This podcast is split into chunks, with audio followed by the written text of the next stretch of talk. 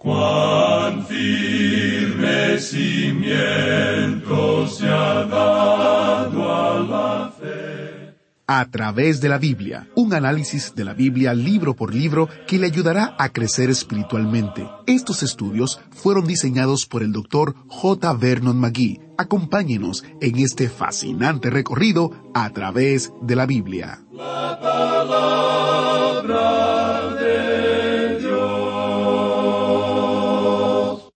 Algunas palabras de las Escrituras necesitan ser explicadas en lenguaje contemporáneo para comprender plenamente su verdadero significado o su verdadera función. Hoy en A través de la Biblia aprenderemos qué significa que Jesús es nuestro sumo sacerdote y cómo todos nosotros somos sacerdotes en él. ¿Está confundido? No lo estará por mucho tiempo. Nuestro maestro Samuel Montoya nos guiará a través de Hebreos capítulo 5 hoy en nuestro viaje de cinco años a través de toda la palabra de Dios. Permítame preguntarle lo siguiente. ¿Cuánto tiempo lleva estudiando la Biblia con nosotros en el autobús bíblico? ¿Es su primer viaje de cinco años, o el quinto, o el octavo? Alain, un oyente en Panamá, nos escribió un correo electrónico el otro día felicitándonos por el 50 aniversario del ministerio, y mencionó que ha estado en el autobús bíblico desde el principio, prácticamente desde el principio. Él comenzó a finales de los años 70. Increíble, ¿verdad? Alain escribió, Felicidades a este ministerio y a todo su equipo de colaboradores en este 50 aniversario. Desde el año 1979, siendo muy joven y católico, les escuchaba por la radio Voz del Istmo. También recibí puntualmente las notas y bosquejos por medio del correo nacional. Ahora entiendo cómo, desde ese tiempo, ya iba naciendo en mi interior esa actitud y esa sed por conocer más de Dios. Más tarde, en el año 1982-83, llegué a una iglesia evangélica. Este año 2023 me propuse iniciar mi tiempo de lectura bíblica con ustedes. Considero que es poco a poco, pero llegando a ampliar el conocimiento y entendimiento de la palabra de Dios. Nuevamente, Dios siga bendiciendo este medio para que su palabra siga llegando a muchos lugares y a muchas personas. Damos gracias a Dios por los 50 años de este ministerio que nos ha dado y por los millones de personas que como Alain han sido edificados por el estudio de la palabra de Dios con nosotros durante los años. Cuando el doctor Magui, fundador del ministerio y autor del estudio bíblico a través de la Biblia, estableció como su misión llevar la palabra entera al mundo entero, él sabía que sería imposible cumplirla sin un elemento crítico las fieles oraciones del pueblo de Dios. La oración siempre ha sido y siempre será una parte integral de a través de la Biblia. Le agradecemos enormemente sus oraciones a favor del equipo de colaboradores y por el impacto que tiene la enseñanza en la vida de los oyentes. Si usted quisiera compartir con nosotros cómo el programa le ha impactado, escríbanos un correo electrónico la dirección es atv@transmundial.org, atv@transmundial.org o visite a través de la biblia.org barra testimonio, a través de la biblia.org barra testimonio. Iniciamos este tiempo en oración. Padre Celestial, te damos gracias porque podemos estudiar tu palabra y ella nos puede enseñar la verdad. Te pedimos que aclares nuestras dudas hoy, que podamos estar firmes y conscientes de la verdad que ella contiene, de manera tal que podamos aplicarlas a nuestras vidas. Te pedimos, oh Señor, que uses este tiempo y al Maestro. En el nombre de Jesús oramos. Amén. Y ahora, encienda su Biblia o abra su Biblia en Hebreos capítulo 5, porque estamos iniciando nuestro recorrido bíblico de hoy con las enseñanzas del Dr. Magui en la voz de nuestro maestro Samuel Montoya. Llegamos hoy, amigo oyente, al capítulo cinco en este recorrido que estamos efectuando por la epístola a los Hebreos. Y en el versículo uno vamos a ver cuál es la definición de un sacerdote. Se nos dice que Cristo es nuestro gran sumo sacerdote. Eso es algo muy importante de notar de nuestra parte, que Él es nuestro gran sumo sacerdote. En nuestro programa anterior vimos que teníamos acceso a Él. Cada creyente es un sacerdote. Usted puede ir a Él de la misma manera en que lo podía hacer a Aarón, y Él era un sumo sacerdote. Y todos los de la tribu de Leví eran sacerdotes. Nosotros tenemos un gran sumo sacerdote y tenemos acceso a Dios. Podemos ofrecer sacrificios con nuestras alabanzas. ¿Le ha alabado usted al Señor hoy? Y nosotros podemos ofrecerle la substancia, el fruto de nuestras manos, o el fruto de nuestras mentes, o de nuestro tiempo. Podemos hacer toda esta clase de ofrendas al Señor, digamos de paso, y lo hacemos como lo haría un sacerdote. La oración es la obra del sacerdote. Y esto elimina todas esas cosas que tenemos hoy, todos los métodos que hemos creado en el presente. Y en el día de hoy creemos que hay dos acercamientos extremos a Dios a través de la adoración. Uno de ellos es un acercamiento demasiado emocional y el otro es un acercamiento demasiado ritual. Ninguno de estos dos acercamientos es una adoración espiritual. Necesitamos llegar ante Él sencillamente y dejar de lado todas las cosas y métodos que tenemos. Alguien contó una vez una historia acerca de un astronauta, se encontraba este astronauta en su cápsula, listo para la partida del cohete, y antes de que se cerrara la portezuela, llegó un periodista y le hizo una pregunta. Los periodistas, usted sabe, a veces hacen unas preguntas bastante ingenuas. Este periodista, pues, preguntó, ¿Qué es lo que siente usted, un astronauta, listo para partir? Y esta fue la respuesta que recibió. Escuche usted. ¿Cómo se sentiría usted si estuviera sentado sobre cincuenta mil partes cada una de ellas provista por el contratista más barato de todos. Amigo oyente, esa es la adoración que muchos ofrecen hoy a Dios. O son demasiado ritualistas o emocionales, y ninguna de ellas es espiritual. Notemos lo que se nos dice aquí, que nosotros podemos acercarnos libremente hoy al trono de la gracia. Y necesitamos misericordia, necesitamos ayuda, y Él está en una posición de suplir eso, porque Él es nuestro gran sumo sacerdote. ¿Y quién es nuestro gran sumo sacerdote? Bueno, en este capítulo cinco vamos a encontrar esta respuesta, y en el primer versículo leemos Porque todo sumo sacerdote tomado de entre los hombres es constituido a favor de los hombres en lo que a Dios se refiere, para que presente ofrendas y sacrificios por los pecados. Tenemos aquí una definición de un sacerdote. Hay aquí, según podemos notar, tres requerimientos, tres requisitos. El número uno es tomado de entre los hombres, es decir, que tiene que ser un hombre, tiene que ser un representante. Él representa al hombre, pero lo representa ante Dios. Aquí se nos dice constituido a favor de los hombres en lo que a Dios se refiere. Él va ante Dios. Por tanto, tiene que ser aceptable para con Dios. Notemos la sugerencia que tenemos aquí a favor de los hombres en lo que a Dios se refiere. Ahora en el versículo cuatro se nos dice lo siguiente Y nadie toma para sí esta honra, sino el que es llamado por Dios, como lo fue a Aarón. En otras palabras, debe ser constituido por Dios. Así es que aquí tenemos un hombre, y éste tiene que ir ante Dios y tiene que ser aceptable ante Dios. Es decir, tiene que ser constituido por Dios. Y luego debemos notar en el versículo uno que es constituido de entre los hombres. Él es de los hombres para representar a los hombres y de entre los hombres. Tiene que ser uno de ellos. Y los representa, es decir, los representa ante Dios. Podemos trazar una diferencia aquí entre un sacerdote y un profeta. ¿Qué es un sacerdote y qué es un profeta? Bueno, un sacerdote va del hombre a Dios para representar al hombre ante Dios.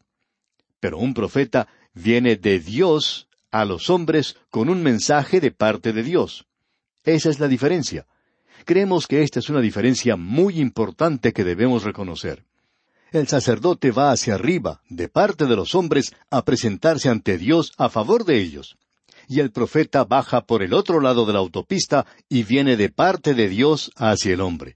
Así es que yo no estoy muy interesado en escuchar a un sacerdote que me diga lo que Dios me tiene que decir. Esa es la obra del profeta, alguien que habla de parte de Dios. La tarea del sacerdote es representarnos ante Dios. Por supuesto que el único que nos puede representar ante Dios es el Señor Jesucristo. Y el sacerdocio en realidad no es para los pecadores perdidos, sino para los pecadores salvados. Usted recuerda lo que el apóstol Juan dijo, Hijitos míos, estas cosas os escribo para que no pequéis. Bueno, lo sentimos mucho, Juan, pero usted está hablándole a alguien que ya ha pecado. Aun siendo un hijo de Dios, hemos pecado. Pero luego nos habla directamente, pues sigue diciendo, y si alguno hubiere pecado, abogado tenemos para con el Padre a Jesucristo el justo. Él nos está representando allá arriba. Hay también alguien allá que nos está acusando. Él nos acusa y es nuestro enemigo. Se trata de Satanás. Pero el Señor Jesucristo nos representa allá arriba. Él es nuestro sumo sacerdote. Él es quien nos representa ante el Padre. Esa es la razón por la cual nunca estaríamos satisfechos con solo tener un sacerdote aquí. Queremos aclarar este asunto y queremos hablar muy honestamente sin querer ser críticos en lo que decimos. Pero nuestro problema siempre es el siguiente. Si usted me va a representar a mí ante Dios, bueno, ¿está usted seguro que ha sido aceptado ante Dios? ¿Ha sido usted acreditado ante Él? ¿Ha sido usted aprobado por Él? Si es así, entonces puede representarme. Nosotros podemos orar los unos por los otros, pero no podemos representarnos unos a los otros allá arriba. Necesitamos a alguien que nos represente y estamos muy contentos de saber que tenemos a alguien que nos representa ante Dios. Notemos ahora lo que dice, para que presente ofrendas y sacrificios. Nuestro Señor Jesucristo se ofreció a sí mismo. El escritor nos va a mostrar de una manera muy clara que Él tenía algo que ofrecer. Él se ofreció a sí mismo, y cuando Él se ofreció a sí mismo, el oro y la plata se pueden convertir en algo completamente sin valor, comparado con la sangre preciosa de Cristo, quien nos redimió. Notemos lo que sigue diciendo, para que presente ofrendas y sacrificios por los pecados, no por el pecado, sino que es plural, pecados. Es decir, esto nos habla de la vida del creyente aquí abajo. Cuando uno pierde el control de sí mismo y hace o dice algo que no debe, eso es pecado. ¿Se lo confesó usted a Dios, amigo oyente? Usted tiene a alguien que lo representa allá arriba y él puede hacer intercesión por usted. Él lo ha representado a usted ante Dios. Y nosotros necesitamos a alguien así. Luego se nos dice algo más en el versículo dos de este capítulo cinco de la Epístola a los Hebreos. Para que se muestre paciente con los ignorantes y extraviados, puesto que Él también está rodeado de debilidad. Nosotros tenemos un gran sumo sacerdote, y cuando Él llegó al fin de su ministerio terrenal pudo decir, ¿quién me acusa de pecado? Él estuvo acompañado durante tres años por los discípulos, y si hubiera habido algo malo en Él, ellos lo hubieran sabido. Pero Él no cometió ningún pecado. Lo importante de notar es que Él tenía compasión con los ignorantes. ¿Qué es lo que quiere decir que es paciente con los ignorantes? Bueno, esto se refiere al pecado de la ignorancia. Muchos de nuestros oyentes quizá estuvieron con nosotros cuando estudiábamos el libro de Levítico, y allá en el capítulo cuatro, versículo dos de ese libro de Levítico, se refiere a este pecado de la ignorancia. Amigo oyente, quizá usted piensa que no ha cometido algún pecado en los últimos días. Usted piensa que quizá ha estado viviendo correctamente y sin haber cometido ningún error. Sin embargo, tenemos algo que decirle usted comete algunos pecados de los cuales ni siquiera se entera. Pero Él cuida de eso. Él puede tener compasión como puede ser paciente con los ignorantes. Amigo oyente, la Escritura dice que hay camino que al hombre le parece recto, pero su fin es camino de muerte. Y todos nosotros nos descarriamos como ovejas, no como las cabras. Las cabras parecen ser más inteligentes que las ovejas. Las ovejas se descarrían fácilmente todos nosotros nos descarriamos como ovejas. Aarón fue tocado por la debilidad, pero Cristo fue tocado por un sentimiento o sentido de nuestra debilidad. Él sabe cómo nos sentimos nosotros en cuanto a ciertas cosas. Él conoce nuestras debilidades. Él es el mediador perfecto. Siempre habíamos pensado que ese pasaje allá en el libro de Isaías, cuando Israel iba a través del desierto y fracasaron, que de una forma u otra, cuando ellos fracasaron, él también fracasó con ellos. Pero amigo oyente, eso no fue lo que él hizo. La realidad es que cuando ellos fracasaron, él no fracasó. Él fue capaz de ser todo ese tiempo un representante. Él fue capaz de levantarlos y mantenerles para que no volvieran a caer. Creemos que eso es lo importante y reconocemos que este pasaje de las Escrituras tiene dos o tres formas diferentes de leerlo. Siempre hemos pensado que no era posible para él el caer. Él se encontraba allí cuando ellos tropezaron y cayeron, pero él no cayó junto con ellos. Eso es lo maravilloso y glorioso que tenemos aquí ante nosotros, amigo oyente. Él se muestra paciente con los ignorantes. Él es el mediador perfecto. El problema que existía con Aarón era que podía condonar o aprobar a aquellos que habían cometido pecados que él también había cometido. Ese peligro siempre estaría presente. Pero él podía condenar a aquellos que habían cometido algún pecado que él en sí mismo no había cometido. Pero Cristo es capaz de demostrar misericordia. Él no aprueba ni condena, sino que extiende su misericordia. Cuando nosotros llegamos a Él y hacemos confesión de nuestros pecados, Él no nos predica un sermón en cuanto a hacer las cosas mejor en la próxima oportunidad. Él no nos dice, ah, tú no debiste haber hecho eso. Él no hace eso, amigo oyente. Él simplemente demuestra su misericordia para con nosotros. La Escritura dice, si confesamos nuestros pecados, Él es fiel y justo, un sumo sacerdote para perdonar nuestros pecados y limpiarnos de toda maldad. Es maravilloso tener un sumo sacerdote así como Él. Ahora, en el versículo tres de este capítulo cinco de la Epístola a los Hebreos, encontramos un contraste con el Señor Jesucristo, porque no hay una contraparte de esto, del sacerdocio de Aarón en Cristo. Y el versículo tres dice, y por causa de ella debe ofrecer por los pecados, tanto por sí mismo como también por el pueblo.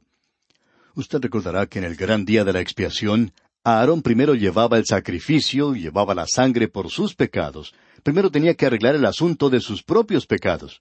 Así que no es un tipo o figura de Cristo. Cristo no tuvo que hacer una ofrenda o sacrificio por sí mismo. Él lo hizo por usted y por mí, amigo oyente. Ahora ya hemos visto lo que dice el versículo cuatro de este capítulo cinco, pero leámoslo otra vez. Y nadie toma para sí esta honra sino el que es llamado por Dios, como lo fue Aarón. Así es que tenemos aquí que él es un sacerdote porque es aceptable ante Dios. Y luego el versículo cinco dice, Así tampoco Cristo se glorificó a sí mismo haciéndose sumo sacerdote, sino el que le dijo, Tú eres mi hijo, yo te he engendrado hoy. Aquí tenemos otro versículo que nos presenta de una manera muy clara que el principio aquí no tiene nada que ver con Belén, que tiene que ver mucho, sí, con ese jardín cerca del Calvario donde Él fue sepultado. Allí tuvo lugar la resurrección. Él fue el primogénito de entre los muertos porque, amigo oyente, su sacerdocio comenzó cuando Él regresó allá al cielo, y eso nos habla de su resurrección. Y ahora el versículo seis dice, como también dice en otro lugar, Tú eres sacerdote para siempre, según el orden de Melquisedec. El orden de Aarón no es adecuado para presentar ante nosotros el sacerdocio de Cristo. Así es que nuestro Señor no es un sumo sacerdote en el orden de Aarón, aun cuando Aarón es el tipo, la figura, y Cristo el antitipo. Pero Cristo es el Hijo, y Aarón es simplemente un siervo. Pero ¿qué podemos decir en cuanto a este hombre? quisiéramos dedicar unos momentos para observar a Melquisedec. ¿Quién es él? Bueno, él es mencionado en el libro de Génesis, y el único informe histórico de él se encuentra en el capítulo catorce de Génesis. Y allí se relata la ocasión cuando Abraham estaba regresando de la guerra en la cual él había recuperado a todos los ciudadanos de Sodoma y Gomorra, y eso incluye a Lot, y también regresó con todo el botín. Y el rey de Sodoma le encontró y le hizo una oferta. Él podía quedarse con todo el botín, y este hombre Abraham estaba siendo tentado, estamos seguros, en esa ocasión. Pero él rechazó todo eso. ¿Por qué? Bueno, veamos lo que nos dice allá el capítulo catorce de Génesis, versículos dieciocho al veinte. Dice allí, Entonces Melquisedec, rey de Salem y sacerdote del Dios Altísimo, sacó pan y vino y le bendijo, diciendo, Bendito sea Abraham del Dios Altísimo, creador de los cielos y de la tierra, y bendito sea el Dios Altísimo que entregó tus enemigos en tu mano. Y le dio a Abraham los diezmos de todo. Y Abraham le dio el diezmo allí al rey de Salem. Salem significa paz, y también es el rey de justicia. y Él se aparece en las páginas de las Escrituras y no sabemos de dónde viene y también sale de la misma manera. No sabemos a dónde fue y ya no hay ninguna otra mención de Él. Eso es lo histórico. Ahora en el Salmo 110 tenemos la profecía de Melquisedec. Tú eres sacerdote para siempre, según el orden de Melquisedec. Bien, Hebreos nos da ahora esta explicación, nos da ahora esta interpretación de Melquisedec. Hay algunos expositores bíblicos que opinan que Melquisedec es el Cristo preencarnado.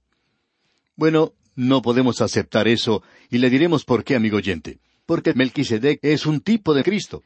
Pensamos que el antitipo no puede ser el tipo o figura de otra manera, no existiría el tipo. Por tanto, Melquisedec, según creemos nosotros, era un ser humano y él era el rey de Salem, y entró a las páginas de las Escrituras y salió. Pero hay aquellos que opinan que él es el Cristo preencarnado. Dos hombres que creemos nos han ayudado mucho en nuestro ministerio son Campbell y Schaeffer. Ambos opinan que él era el Cristo preencarnado. Así que usted tendría buena compañía si toma esa posición. Y si nos sigue a nosotros, quizá no esté en muy buena compañía, pero, por supuesto, si usted quiere estar en lo correcto, Estamos seguros que quiere seguir con lo que decimos nosotros. Creemos que esto fue dado para nosotros por Moisés, y Dios guardó este tipo de figura aquí, aun cuando Melquisedec no tenía principio de días ni fin de vida. Ni principio ni fin. Y el Señor Jesucristo, Él es el principio y el fin, el alfa y la omega. Él lo comenzó todo y lo finaliza. Él es el amén. Él es quien es el Dios eterno. Así es que no tiene ni principio ni fin. Tenemos un sacerdote así, según Melquisedec, y vamos a tener la interpretación de esto en este epístola a los Hebreos. Ahora el versículo siete de este capítulo cinco dice Y Cristo, en los días de su carne, ofreciendo ruegos y súplicas con gran clamor y lágrimas al que le podía librar de la muerte, fue oído a causa de su temor reverente.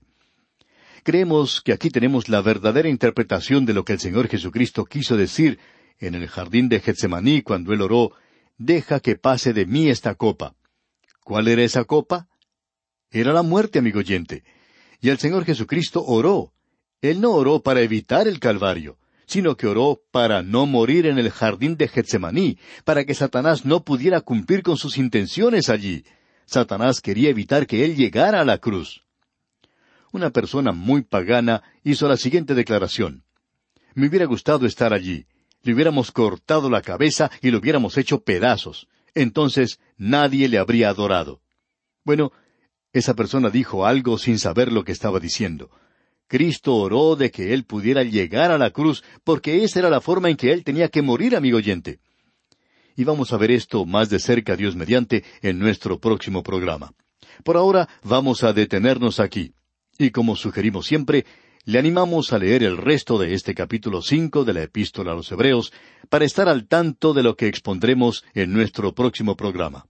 Que Dios le bendiga es nuestra ferviente oración. ¿Fue de ayuda para usted el estudio de hoy? ¿Desea enviarnos algún comentario de lo que ha estado escuchando? Entonces escríbanos, no espere más. Nuestro correo electrónico es atv@transmundial.org.